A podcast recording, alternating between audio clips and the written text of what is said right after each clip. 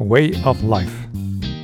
Der Osterpodcast für dich von der Evangelischen Jugend Bad Godesberg vor Eifel.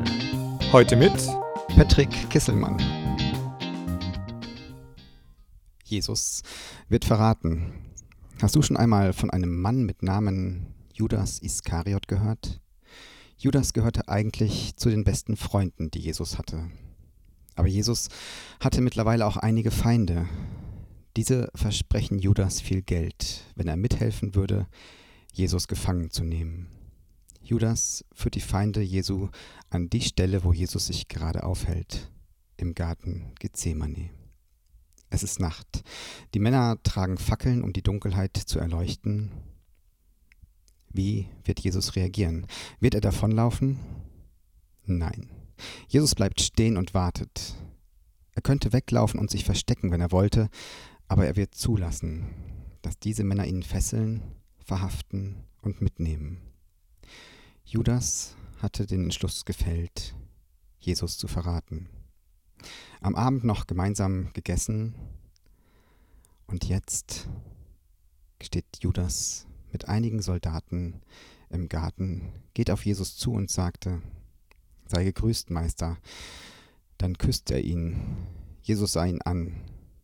Mein Freund, was tust du? Und sofort packten ihn die Soldaten und nahmen ihn fest. Warum Judas zum Verräter wurde, darüber kann man sicherlich viel spekulieren. Ich weiß es nicht.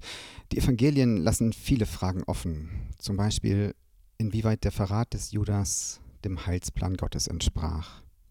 Weil Jesus Judas doch noch zu seiner Tat ermutigt hatte mit den Worten, was du tust, Judas, das tue bald. Jedenfalls, das Ergebnis seines Verrates war auch für Judas selbst überraschend. Niemand wusste, was passierte. Obwohl Jesus den Plan von Judas kannte, nannte er ihn immer noch Freund. Mein Freund. Jesus lässt sich nicht so leicht abschütteln. Wenn er eine Beziehung eingeht, bleibt er dieser auch treu. Dietrich Bonhoeffers Glaubensbekenntnis nimmt uns dieser Tage vielleicht mit auf den Weg. Auf den Weg, trotz Einsamkeit, Isolation und Angst, Vertrauen zu haben in einen treuen Gott, der seine Beziehung zu uns immer aufrecht erhält. Dietrich Bonhoeffer schreibt, ich glaube, dass Gott aus allem, auch aus dem Bösesten, Gutes entstehen lassen kann und will. Dafür braucht er Menschen, die sich alle Dinge zum Besten dienen lassen. Ich glaube, dass Gott uns in jeder Notlage so viel Widerstandskraft geben will, wie wir brauchen. Aber er gibt sie nicht im Voraus, damit wir uns nicht auf uns selbst, sondern allein auf ihn verlassen. In solchem Glauben müsste alle Angst vor der Zukunft überwunden sein. Jesus wusste, was nach dem Verrat passieren würde. Wir wissen meist nicht, was die Zukunft bringt, dürfen hier aber vielleicht etwas von Jesus lernen und vertrauen. Vertrauen darin, dass Gott es gut machen wird. Wir haben einen treuen Gott. Ich gebe zu, ich erstarre manchmal fast vor Kleinglauben und ich wünsche mir mehr von dieser Kraft, von diesem Glauben, dass Gott auch in schwierigen Lebensphasen bei mir alles zum Besten macht.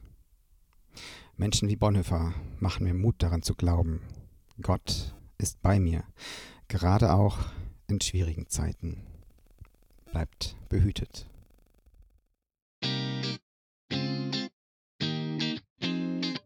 Way of Life. Der Osterpodcast für dich. Morgen mehr.